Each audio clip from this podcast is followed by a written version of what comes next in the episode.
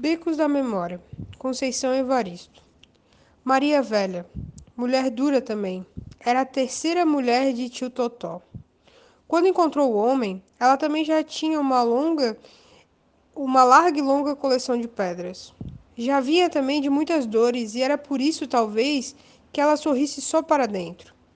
Podia até estar contente, quase feliz, mas não, não alardeava os seus sentimentos.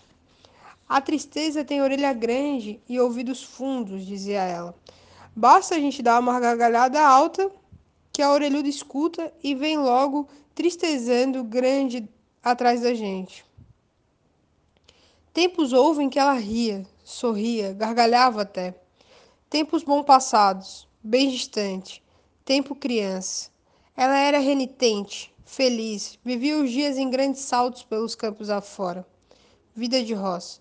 O pai, antes de endoidecer completamente, entre um sumiço ou outro, fazia coisa com sua lucidez. Plantava a terra que tinha, vendia colheita aos fazendeiros, fazia ainda cruz, banquinhos, mesas e outras coisas de madeira.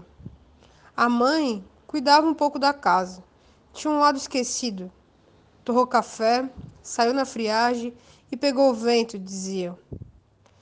Maria Velha e Tio Totó ficavam trocando histórias, permutando as pedras da coleção. Maria Nova, ali quietinha, sentada no caixotinho, vinha crescendo e escutando tudo. As pedras pontiagudas que os dois colecionavam eram expostas a Maria Nova, que escolhia as mais dilacerantes e as guardavam no fundo do coração. Havia uma história que Maria Velha repetia sempre, um fato passado em sua infância em que ela recordava e recontava para a menina Maria Nova. Um dia ela, Maria Velha, ainda nos tempos de sua meninice, pulava que nem cabrita na frente de seu avô. Ele olhava, limpava os olhos e enfungava sempre. Um dia, Maria descobriu que ele chorava. O que foi, vovô? Chorando? Vovô chorando. Chorando sim. Aquela menina Aquela menina, pernas longas, aqueles pulos acabritados, era a imagem fiel de uma filha sua.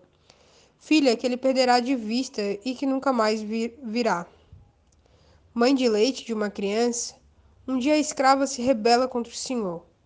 Agarrou o homem pelo peito da camisa, sacudiu e sacudiu. A escrava foi posta no tronco, iam surrá-las até o fim. A criança, filha de leite, chora grita, berra, desmaia, volta a si, quase enlouquece. Não matem mamãe preta! Não matem mamãe preta! Os senhores, o senhor resolveram então vender a escrava e nunca mais se soube dela. Maria Velha, quando era criança, quando era só Maria, toda vez que pulava, que cabritava diante do avô, era como se uma pedra pontiaguda atingisse o peito do velho homem.